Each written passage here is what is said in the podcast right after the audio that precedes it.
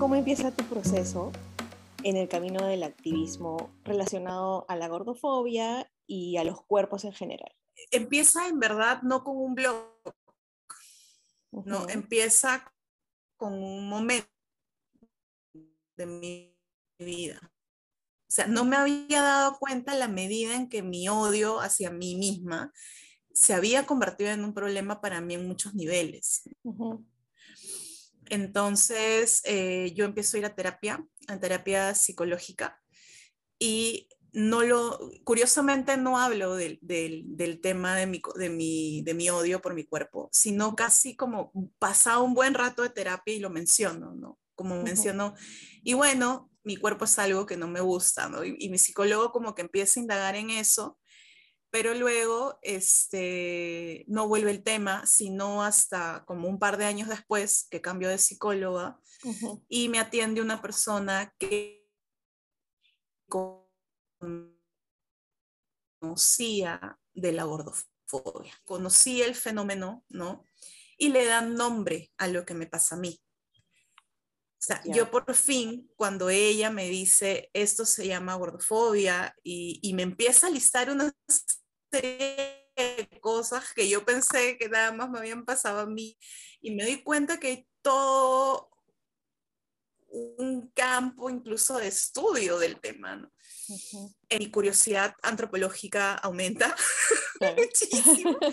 Y este, claro, y, y, y, por, de hecho, este, eso algo, algo que me alentó a ser la persona que me atendía en ese momento fue crear el blog, ¿no? Ya a escribir sobre el tema, me recomendó mucho escribir, me recomendó otras cosas, ¿no? como cantar, hacer cosas artísticas, ¿no? Pero a mí siempre me gusta escribir. Entonces dije, ya, un blog, ¿por qué no? Este, pero me da miedo al inicio, porque yo digo, voy a hablar de una cosa un poco fea, ¿no? Que es como me odio o me he odiado y mi, y mi respuesta a eso no ha sido me voy a hacer el bypass ¿no? Sino como maldito sistema que me has hecho, Claro. La bitácora nace de un pozo mío, ¿no? Entonces, em, al comienzo no sabía muy bien qué hacer, ¿no? Este, como que lanzaba y de, post de como momentos o pensamientos, incluso sacaba como notitas eh, sobre diosas o cantantes que me gustaban, ¿no? Y luego ya en pandemia le, doy un, o sea, como que empieza a cobrar fuerza porque comienza el, el tema de lo, todos los gordos van a morir, ¿no? Los que son gordos son más propensos a morirse, mm. ¿no? Y comienzan las ansiedades, comienza el estrés y este, nace Proyecto Gorde, ¿no? Y desde ahí para adelante ya han sido proyectos, proyectos. Igual el año pasado un año muy duro. Y este año este, estoy en este nuevo trabajo que te comentaba antes de que comenzaras a grabar y, y, muchas cosas en mi vida están cambiando. Entonces estoy como, como también como muy en cómo hago para estar presente, atender el blog, pero con todo esto por encima, ¿no? Entonces el proyecto ha sido largo, pero largo, o sea, si tú me dices cuándo empezó este proyecto, el 5 de julio de 1987, o sea, ese día empezó Pitácora de una gorda, ¿no? y, y, claro, pero la, la, aparición del tema públicamente el 2019, ¿no? En mí, de mí, de mi blog. Claro, pero entonces, claro, porque finalmente al, al, abrir una cuenta en Instagram que puede ver la X gente, es que sin querer queriendo un poco empieza tu activismo, ¿verdad? Claro. Pero, o sea, o sea, tú, quieres votar estos sentimientos que tenías a raíz de que tu psicólogo o psicóloga, no sé quién era, psicóloga creo, ¿no? Este, te lo recomienda, pero también creo que o sea, imagínate, si tú hablas en el 2019, este, la, la cuenta en sí eh, ha crecido un montón, ¿no? Y tú crees, o sea, ¿en qué momento ha, ha dado ese, ese, crecimiento? O sea, ¿tú, tú notas en algún, en algún momento que ha habido ese crecimiento de que, ay, tenía X número de seguidores y ahora tengo de pronto han venido a mí como que muchos más? O sea, ¿ha habido un, corte que te has podido dar cuenta o, o no? Claro, cuando llega Proyecto Gorde 2020, ¿no? Ahí ya la cosa crece, ¿no? Y ahora, igual, igual yo siento que no he, no he crecido tanto a comparación de otras cuentas, ¿no? Porque, claro, porque mi enfoque sobre mi activismo es otro, ¿no? Aparte que no tengo mucho tiempo como para, para, poder hacer todo lo que yo quisiera hacer con, el, con la página. Eh, para mí sigue siendo algo muy personal. Es bien extraño, ¿ya? Es como, yo sé que ya no lo ves, pero para mí sigue siendo como algo muy personal, ¿no? Como que te voy, o sea, es, es muy de... Depende mucho también en qué momento me encuentro yo que nacen las cosas de la bitácora, ¿no? Entonces, este, creo que cuando tienes otro enfoque de tu blog, eh, no, pues, o sea, tienes un cronograma y tienes post y contratas a alguien que te ayude. Pero yo eh, aún no hago eso, ¿no? Lo que ofrezco es como, la verdad que ofrezco mucha sinceridad. Sí, o sea, ofrezco mucha verdad en ese blog. Entonces, eh, creo que, que, crece cuando la gente, además de la verdad, recibe info. Pero info que además no encuentras en otras cuentas peruanas, ojo, porque las encuentras en un montón de otras cuentas mexicanas, colombianas, estadounidenses, inglesas, argentinas, brasileras, pero blogs peruanos, no. no. Entonces, eh, encuentras, sí, body positive, este, violencia de género, sí, encuentras, encuentras relacionados, ¿no? Pero lo que yo comparto lo leo en, en, en, en blogs de otros países. ¿Y tú crees que hay algo detrás? De, o sea, que, la, que acá no hay tantas de estas cuentas o la gente no se lanza a hablar de esto tan abiertamente. ¿Tú crees que hay algo detrás, no solamente por el lado de una persona que quiere abrir una cuenta relacionada a este tema, sino también de repente por los posibles seguidores que pueda tener esta cuenta. Ya tu cabeza antropológica, ¿qué te puede decir? o sea, mira, yo la verdad que te voy a ser bien honesta, de estos temas en Perú, en Perú creo que se ha investigado muy poco. O sea, sí hay cosas hechas, hay gente peruana que sé que investiga el tema, ¿no? Tal vez no acá, pero lo investiga, ¿no? Este, activistas que de alguna manera lo han hecho, ¿no? Como por ejemplo Orlando Sosa, este, que de hecho empieza un poco con el tema aquí, ¿no? Entonces, eh, pero creo que no hay más porque es un tipo de discriminación como realmente muy invisibilizado en el Perú. ¿No? Muy, y además negado, negado, negado, ¿no? Como que no, es mentira, no, sí te vas a morir porque a mí mi doctor me ha dicho, o sea, es como mucha la negación, ¿no? Este, y bueno, y otras razones que yo espero que cuando pueda eh, tenga tiempo y recursos para indagar más en eso, ¿no? Porque yo también creo que tiene que ver un poco con, con esta noción de cómo nos, o sea, cómo se construye este, no, nuestra autoestima, ¿no? En un país tan violento como este, tan machista, ¿no? este, es muy difícil como sacarte de la mente cosas como tú tienes que estar regia, y ser regia es estar delgada, ¿no? O sea, yo me he sorprendido incluso cómo cala este discurso este, nacional, ¿no? O sea, nacional, este, como, hegemónico, más, más que, que, nacional, incluso en contextos amazónicos, que es donde yo trabajo, ¿no? Este, mujeres que, que, están constantemente haciendo dieta, pero que lo que para ellas es hacer dieta, yo leo como que no comen, ¿no? Mm, o, por ejemplo, yo, eh, no, mujeres en comunidades indígenas que dicen, ah, yo también quiero bajar de peso, no voy a comer arroz ni yuca y comen solo el pescado, cosas así, ¿no? Y que tú dices como, wow, qué loco, ¿no? Porque, o sea, si de por sí ya no hay mucho en términos de nutrientes que consumir en la Amazonía, encima te pones a hacer dieta, es como, no. Y no ver el problema de fondo u otras cosas que hay detrás. Entonces es como muy loco ver cómo esto ha viajado y se ha instalado tanto en la mente de la gente al punto de no dejarnos ver en relación al cuerpo, ya cómo tratamos a nuestro cuerpo y las consecuencias de eso. ¿no?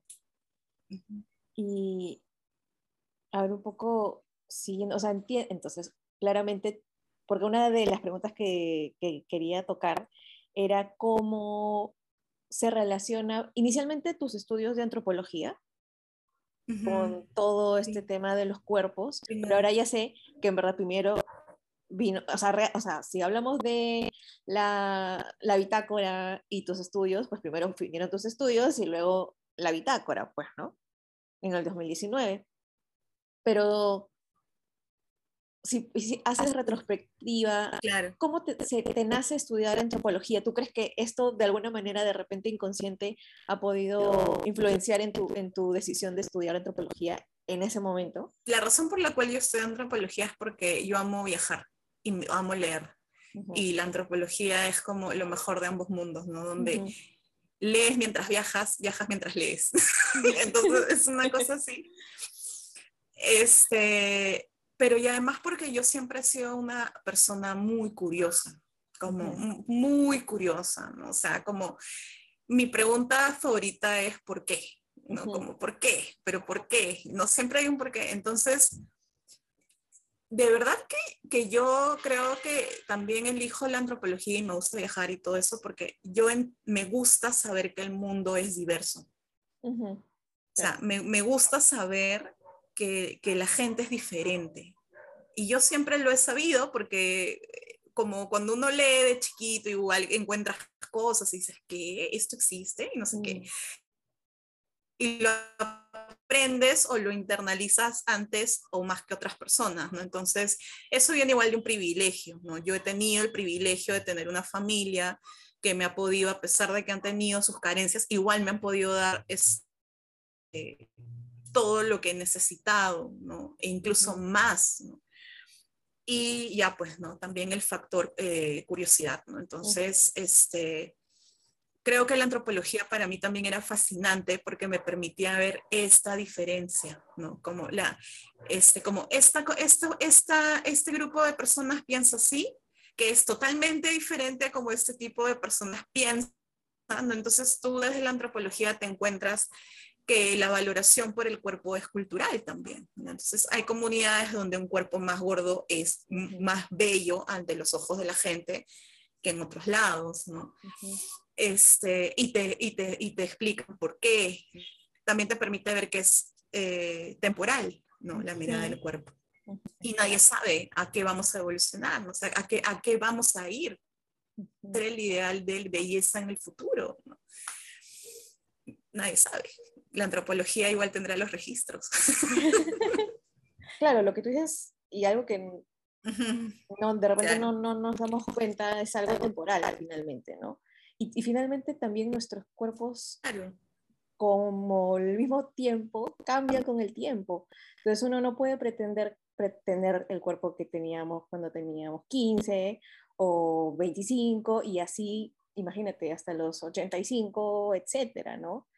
Creo que, creo que sobre todo las mujeres, yo creo, somos muy duras al vernos al espejo, no solamente entre nosotras, sino también con nos y sobre todo con nosotras mismas, ¿no? Pues, sí, o sea, el, el, el, sistema es duro sobre todo con nosotras, ¿no? O sea, em, el sistema en el que vivimos nosotras, o sea, hay, hay muchos sistemas igual sociales, ¿no? Pero el, el que nosotras conocemos es duro con las mujeres porque le exigen mucho a las mujeres en términos estéticos. Ahora es mucho más fácil decir, este, pucha, no me quiero arrugar, me opero la cara. eso en 1700 no lo podías hacer, pues, ¿no? O sea, te, te, echabas polvos y cosas, ¿no? Pero no ibas y te jalabas la cara, ¿no? Entonces, eso es algo que ha cambiado, ¿no? La, la, las intervenciones estéticas definitivamente eh, traen algo a la mesa, ¿no? Que es como, ok, ahora, ahora de verdad puedes intervenirte físicamente para no envejecer. La vez pasada estaba leyendo, ay, no me acuerdo en dónde fue, pero me, dio una, mucha cólera hacerle un pantallazo porque era algo así como que estaban lanzando eh, dentro de la medicina y eso me, me dejó así como que no, esto debe ser un fake news, pero igual. Eh, la, idea de que el, el, envejecer era una enfermedad. ¿No? Y, que, y, que, y que la vejez se iba a poder combatir en el futuro. Y es como o sea, el envejecimiento, eso tan natural, básico, que sea enfocado como algo tan negativo como que lo vamos a combatir. Lo natural es que la gente nace, crece y se muere. O sea, es, todo el mundo va a pasar por ese proceso. ¿no?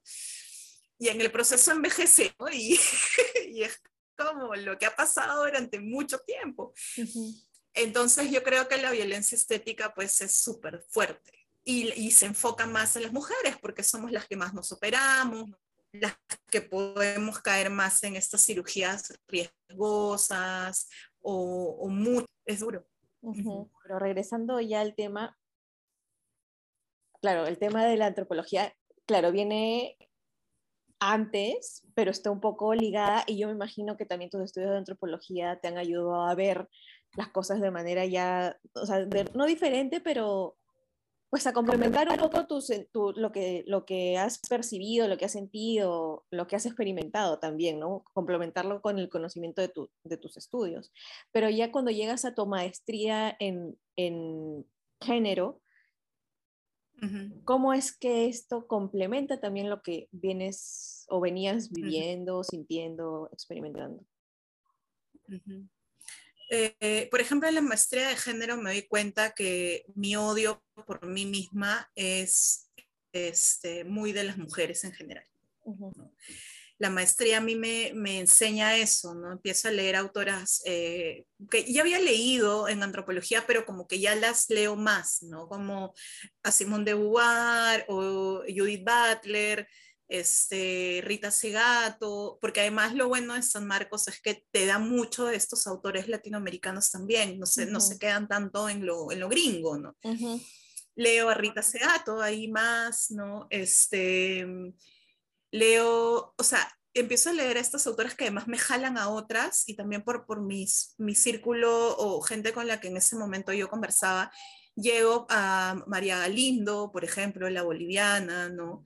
y este y me empiezo a dar cuenta que el tema del odio por el cuerpo es, es muy, muy nuestro y que además, más bien el reivindicar el cuerpo, o sea, el reivindicar tu cuerpo, quién eres, era, era visto de manera eh, activista también, ¿no? O era una manera de contestarle a este sistema que te dice constantemente como, odiate, así está mal, tu cuerpo es feo, tienes que ser así, tienes que pensar así, ¿no? Entonces como que me doy cuenta por mis lecturas, por lo que voy encontrando, ¿no? Que, que el cuerpo ha sido un campo de batalla para las mujeres también, ¿no? Eh, por muchas razones, entre ellas lo estético, ¿no? Entonces, este, la expresión estética. Y ya ahí salgo de la maestría como digo, ah, ya, igual no, todavía como te digo ahí, no, yo no había entrado al tema del, del, del, de lo que veo ahora en el blog, pero me quedé con esa idea rondando en mi cabeza. Salí como, ah, mira, no. Y eso se sienta después también en el blog, ¿no? Porque sí recuerdo, y no sé si es algo que quieres tocar, si me dices que no, pues no, eh, que en, el blog pusiste en algún momento, no, no puedo saber cuándo, que también esto con, para ti estaba relacionado a un tema de salud. Eh, me parece, ¿no? Con No sé si era creo que con tu espalda, no me acuerdo exactamente bien, y que te decían, no, que eras por tu peso, pero en realidad, o sea, como que estaba relacionado con un tema. ¿Quieres ahondar en eso? ¿Quisieras o en verdad no? Sí, Claro, o sea, es que lo que pasa es que fueron varias cosas que tuvieron como una cerecita en el pastel, que fue eso último de mi columna, ¿no? O sea, a mí, eh, por muchos años, yo, yo siempre he sido una mujer grande, una niña grande, no tan grande, pero igual era grande para la edad y el promedio de niñas peruanas. este, adolescente grande también, ¿no? no era la típica chica adolescente flaquita que iba a la marca de teenagers y encontraba ropa, no, yo no encontraba ropa ahí. este, entonces, entre las cosas que a mí me pasaban por mi cuerpo y que yo no me daba cuenta estaba el tema de los diagnósticos. Y a mí, por ejemplo, el año 2016-2017, a mí me, yo subí mucho de peso. Ya. Eh, me imagino, bueno, ahora entiendo un poco más por qué, pero es que en realidad mi cuerpo siempre fluctúa, es como está arriba, está abajo, está arriba, está abajo, ¿no? Pero en esta época subí mucho de peso y me iba a la ginecóloga porque además tenía un problema con mi menstruación, ¿no? Y ella me decía que yo tenía el ovario poliquístico y que eso era por mi peso y que yo tenía que perder peso para que ya no tenga problemas con mi regla y pero me recetó pastillas anticonceptivas como cuatro años seguidos, casi sin descanso, ¿no? Entonces yo tomaba estas pastillas que además ahora entiendo pues que no me hacían bien porque me, no sé, me, me descomputaron, ¿no?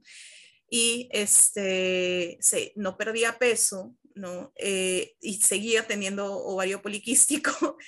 Y llega un momento en donde esta doctora me dice, bueno, eh, te voy a recetar metformina. ¿no? Y la metformina es una medicina que se le da solamente a la gente que ya es diabética. Y eso yo no sabía. Entonces yo empecé a tomar metformina y luego me enteré, igual yo respeté los plazos, ¿no? Ella me dijo creo que tres, cuatro meses, no tomé más, pero otra gente, luego me enteré que había mujeres gordas o con sobrepeso que las tomaban porque decían que eso te hacía bajar de peso una locura. Luego, porque también después alguien me dijo que si eso es para diabéticos, que lo esté tomando el no diabético era fatal. Y yo me quedé así como que, bueno, felizmente que nada más fue eso, ¿no? Pero cuando terminé esto, yo bajé de peso otra vez porque decía, no, que estoy muy subida de peso. Yo todavía pensaba como antes, ¿no? Y bajé de peso y me di cuenta del cambio del trato. O sea, cuando yo estaba subida de peso, todo el mundo me decía que iba a morir y que cómo era posible, que era muy joven para estar así de gorda. Bajé de peso y yo, hoy ¿qué tal logro? ¿no? Ya, yo me di cuenta también como eso a nivel psicológico, pero además me di cuenta que mi menstruación no, me, no mejoraba. Entonces yo empecé a decir, pero entonces no era el peso, pues, ¿no? y luego me voy un día a un ginecólogo y me, me, hace el mismo estudio y me dice, esto no es un, un quiste, esto no es un ovario poliquístico, esto es un ovario normal, con los quistes que muchas mujeres tienen y normal. Y yo me quedé sorprendida. Y además me fui ya a una terapia holística porque estaba en otra etapa ya de mi, tratando de salir pues de mi periodo complicado. Y eh, después de un, un tratamiento, mi regla se reguló, se reguló y hasta ahorita no tengo ningún problema con mi regla, por más que he subido y bajado de peso otra vez, no tengo ningún problema con mi regla. Eh, lo psicológico también me ha ayudado mucho, entonces este, al final mi peso no era, o sea, era, era, era otras cosas. ¿no? Este, pero el fantasma vino otra vez el año pasado porque eh, me dolían mucho las piernas y de pronto ya no podía caminar y me dolía muchísimo la espalda y yo no entendía qué pasaba. Y la verdad es que yo siempre había tenido un dolorcillo en la columna, pero era un dolorcillo, era como una hincadita, que por ejemplo cuando yo corría me dolía. Entonces yo le decía a mi papá, papá, no puedo correr, me duele. Y mi papá es maratonista. Entonces mi papá, no, tienes que correr, que tienes que... Yo, pero es que me duele la espalda. Le Y mi papá me decía, es que estás gorda, pues. Si corres, vas a perder peso y si pierdas peso ya no te va a doler la corría, aunque me dolía, ¿no? Me iba al gimnasio, me dolía, pero igual lo hacía porque te dicen, ah, si te dueles porque lo estás haciendo bien. Entonces, eh, además yo cargaba mucho peso porque como era la más grande de muchos ambientes, era como yo me encargaba siempre de lo más pesado físicamente, que luego eso también se trasladó psíquicamente, ¿no? Pero eso es otro cuento. Entonces, eh, como yo también soy antropóloga, como te cuento, yo me iba a mis, mis, viajes de campo y me cargaba mochilas de 30 kilos en la espalda, caminaba, me subía, bajaba, eh, un desastre, viajes largos. Y este, me pasó factura, ¿no? Entonces, cuando el doctor este, me revisa el año pasado, porque por primera vez en mi vida fui a un traumatólogo, me dijo, mira, me hizo caminar y me dijo, eh, tú tienes pie plano, me dice. Lo que, lo que tú tienes es un pie plano muy maltratado, o sea que durante muchos años no lo has visto, entonces eso te ha generado un desgaste. Me dijo que era un tema biotécnico, actividades y cosas que has hecho cuando no debías hacerla, como es, era correr, cargar peso y todo lo que me decían que haga para perder peso o, porque era grande y lo podía hacer, ¿no? Y este, me dijo, bueno, horrible porque ahora tengo una hernia de mega grande y me duele y me cuesta hacer cosas, ¿no? Este, pero que tengo que tratar, pues, ¿no? Con terapia física y todo. Felizmente nunca dejé el psicólogo, este, pero por ejemplo, esas cosas me pasan a mí y me le pasan más a gente más gorda, ¿no? Que hay testimonios de gente que incluso se les ha pasado diagnosticarles cáncer por enfocarse en el peso, o sea, como que les decían que era obesidad y de pronto era ya cáncer terminal, o sea, era una cosa así inaudita, ¿no? Entonces yo tengo suerte, finalmente es una hernia finalmente era un ovario poliquístico, ¿no? entre comillas, genera nada eso, pero este, otras, otras mujeres es, puede ser mortal, ¿no? Este, esta gordofobia médica. Eso, ¿no? Porque también, si no es el peso, es como que el, el go-to de, algunos médicos, ¿no? Ah, o es el peso o no es estrés, entonces, o tienes que calmarte o, o cosas así, ¿no? Y, lo que también te, o sea, una de las preguntas que tenía era, porque tú has comentado que trabajas hasta ahora y con el temas amazónicos, y me habías comentado que habías experimentado con ayahuasca y que esto también de alguna manera había como, te había abierto de alguna forma a indagar más en el tema de cuerpos, no, o si no cuenta, cuenta tu experiencia con el ayahuasca y cómo esto se relaciona, ¿no? Claro, o sea, yo creo que igual yo personalmente me considero una persona, como te digo, muy privilegiada por muchas razones.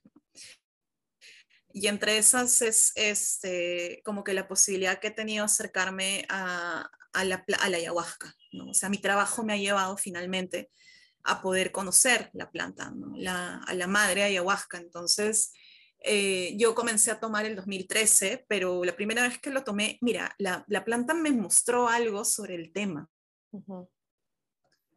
Me mostró, es difícil explicar eh, aquí en, qué, consiste una visión de ayahuasca, pero me mostró algo sobre el tema. La segunda vez que lo hice ese mismo año, 2014 fue, perdón, me volvió a mostrar un mensaje sobre el tema. Pero yo lo ignoraba o lo veía como, no sé, como una curiosidad, como algo raro, como cuando sueñas con algo raro y lo cuentas, pero te parece raro, pero no ves el significado, ¿no? Entonces yo sí lo contaba así raro.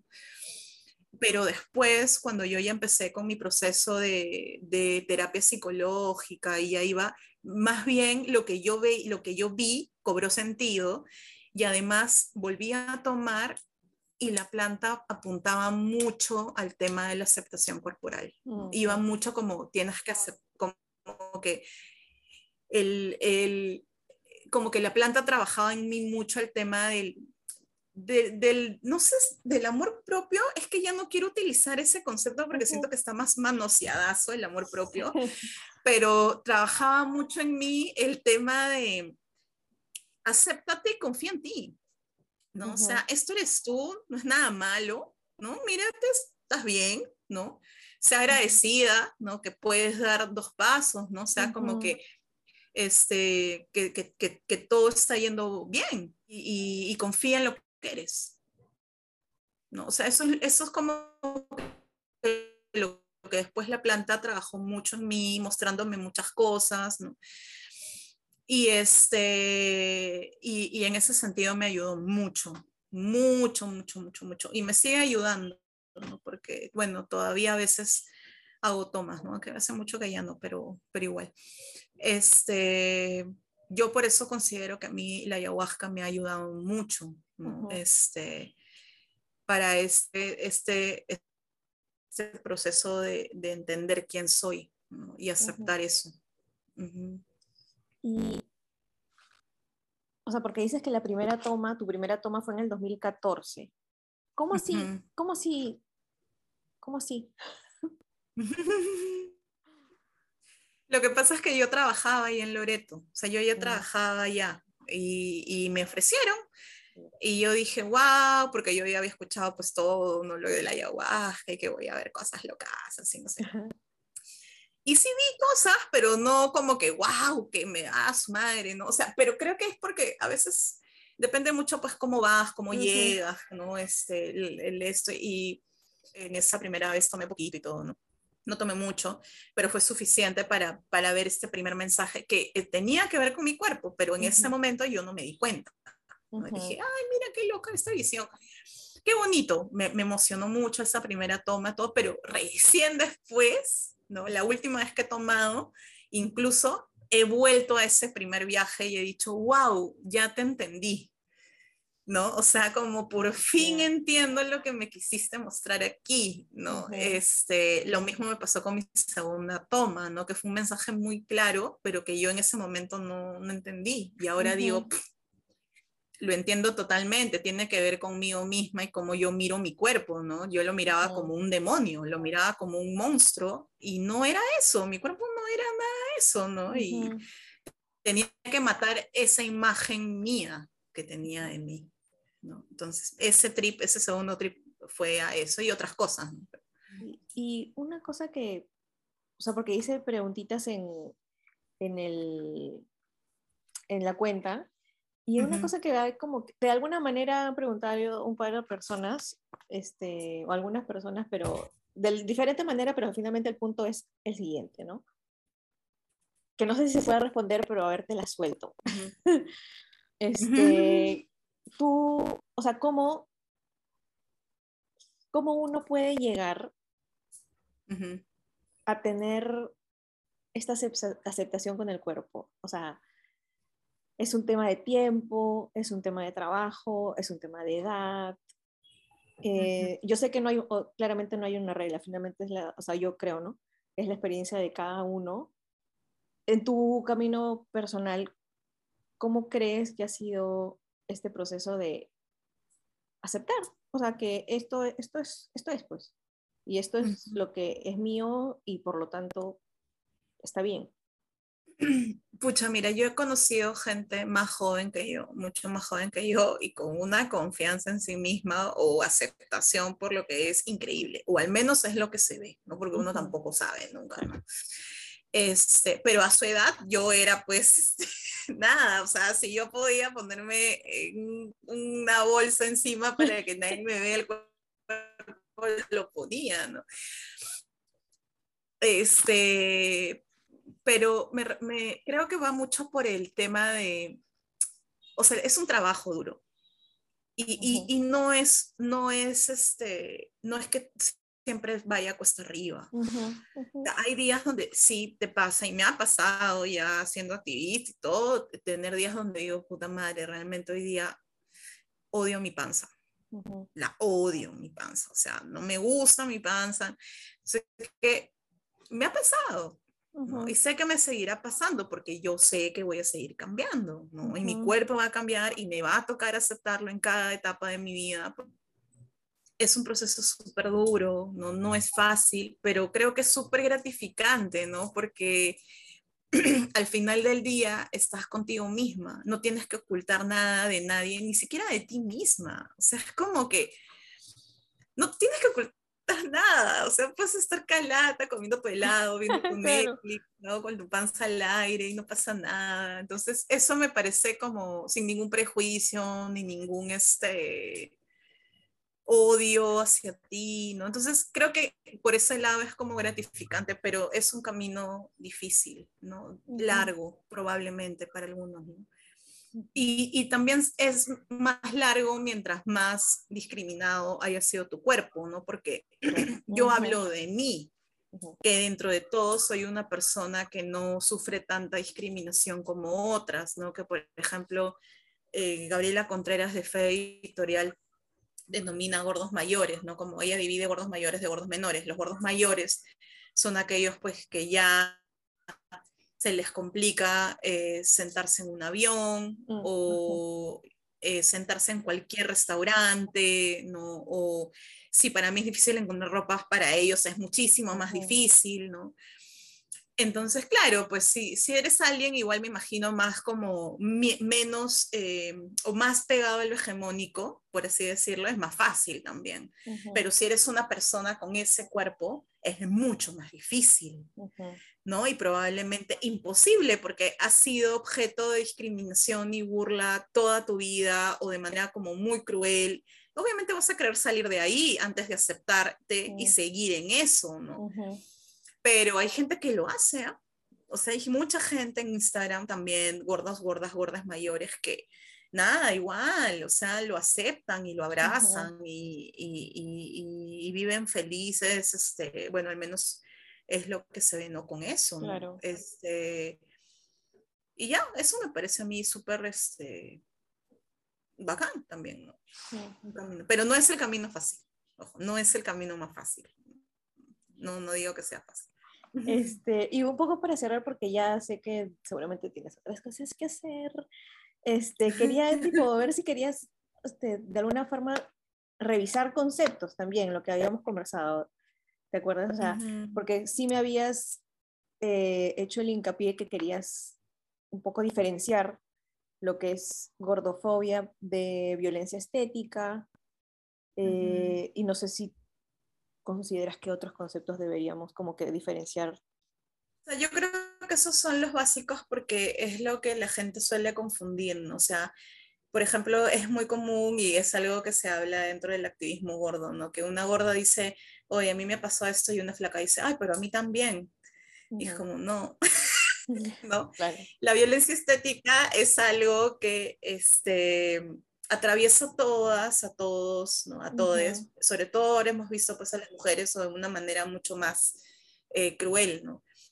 Eh, tiene que ver con cualquier cosa que se salga de lo hegemónico, no tener pelo, ¿no? o, empezar a envejecer, pero la gordofobia se enfoca en los cuerpos gordos, ¿no? o sea, es, es, una discriminación a los cuerpos gordos. ¿no? Entonces, eh, no, no, o sea, está bien, se puede exigir de una, se puede exigir a una mujer delgada y a una mujer gorda lo mismo, pero la manera en que se va a exigir y la manera en que se va a sentir va a ser diferenciada, porque el cuerpo delgado es mucho más aceptado que el gordo, Entonces, por ejemplo, puede que haya una norma estética para ambas, pero como la persona gorda está más alejada de esa norma estética, le van a pasar cosas peores que no va a experimentar la persona delgada. Entonces, eso es el privilegio delgado, que a veces tampoco se ve, ¿no? Entonces, la persona gorda va a sufrir malos diagnósticos, va a tener problemas probablemente de socialización, ¿no? Este, va a desarrollar probablemente más, podría, em, más problemas, pues, este, no sé, depresión, este tipo de cosas, ¿no? Por el bullying que se ejerce, ¿no? Este, que no va a experimentar, por más que haya una misma presión y hayan otro tipo de problemas, pero no lo va a experimentar la persona con el cuerpo más delgado. este, al menos desde lo médico no, no siempre. Eh, entonces, esa es la diferencia, ¿no? Porque a veces está bien, yo sé que hay, que hay gente que es como, ah, yo también este, eh, padezco gordofobia. No, no, o sea, este, lo que tú sufres es violencia estética. Gordofobia, experimenta una persona gorda, ¿no? y ahí viene también, este, mm, o ejerce una persona contra una persona gorda, porque si no es igual ejerces violencia estética, ¿no? La violencia estética es exigir algo a todas las personas, ¿no? pero eh, la gordofobia se enfoca en la persona gorda, ¿no? Como porque odio tu cuerpo gordo o no me gusta o me hace sentir inseguro, lo ataco, ¿no? O ataco todo lo que sea relacionado a eso, ¿no? Entonces, eh, tiene que ver pues con este odio en lo que no cabe, literal. ¿no? Es en la norma, en lo que se espera de, la, de las mujeres, sobre todo, ¿no? en términos estéticos. O sea, se podría decir, pregunto, que la violencia estética es algo que atraviesa a muchos cuerpos, ¿no? Claro. y, pero, claro, la gordofobia es algo específicamente de cuerpos gordos. Igual la gordofobia responde a, esta violencia estética, o sea, es parte de, ¿no? Pero es algo más centrado. Más específico, claro.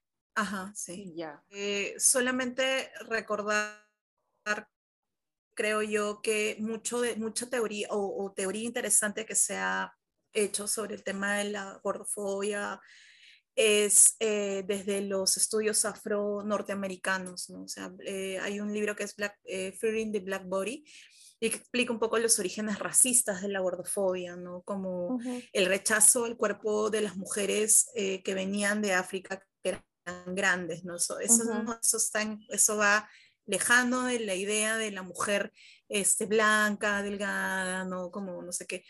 Entonces, este, creo que es importante siempre resaltar eso, ¿no? Porque cada vez que hablamos de teorías y de cosas, dejamos muchas veces atrás, ¿no? A las personas que, que ayudan a entender todo esto.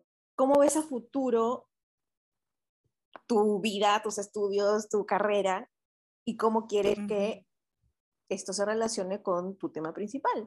Creo que yo ahorita busco em, meterme un poco más a los temas que, que, hago desde el activismo, porque me he dado cuenta que me siento, o sea, creo que todo el mundo tiene procesos, ¿no? O sea, hay, hay, gente que, no sé, de pronto cambia de carrera a cierta edad, ¿no? este, otros de trabajo, ¿no? Yo estoy buscando un poco migrar de los temas, eh, yo he estado muy metida en temas de Amazonía y ahora quiero migrar un poco a estos temas. Entonces, eh, nada, me veo investigando un poco más sobre eso, ¿no? Ojalá, ojalá en algún momento tenga la oportunidad de poder investigar, ¿no? Con más tranquilidad, más recursos, con esto, como te digo, ¿no? Eh, me encantaría dirigir un proyecto, ¿no? Este, como ya tengo experiencia en el Estado, como que entiendo más o menos, ¿no? Como de gestiones de estas cosas, ¿no? No sé, me encantaría poder llevar proyectos relacionados a, no necesariamente gordofobia, ¿no? Pero, por ejemplo, yo me he dado cuenta que hay muy poco, muy poco, por no decir nada, en términos de eh, qué pasa con la gente que sufre de TCAs, que el MINSA tiene algún plan para estas personas, ¿no? Entonces, eh, todo lo que tiene que ver con estas cosas, ¿no? y, que veo que aquí en el Perú, pues no, todavía no hay ningún tipo de de bulla ni nada al respecto, ¿no? Entonces, este, ojalá que en el futuro me, me, vean más, me vean y me vea yo más en estos temas que en los que abordo ahorita, ¿no? Que, que siento que ya estamos cumpliendo un ciclo, ¿no? Como que yo no sé, tal vez en algún punto lo amazónico y lo del cuerpo se terminen cruzando en mi vida, para mí sería el trabajo ideal, el, mi sueño dorado. Todavía no se me ocurre muy bien cómo, si va a ser una propuesta o yo lo puedo proponer, pero definitivamente, eh, igual en, en, Amazonía este, se, se habla mucho del cuerpo, ¿no? Porque la relación de, de, la, de la población amazónica eh, o de las culturas amazónicas con el cuerpo es muy particular y es muy interesante, es muy rica, es diferente a la relación que tenemos nosotros con nuestros cuerpos, pero me refiero a enfocarlo en, más en lo que yo veo, ¿no? que es como diversidad corporal y todo esto. Sí. Oye, muchas gracias, de verdad. gracias a ti, de verdad. Muchas gracias por, por participar y por querer participar y por darte el tiempo.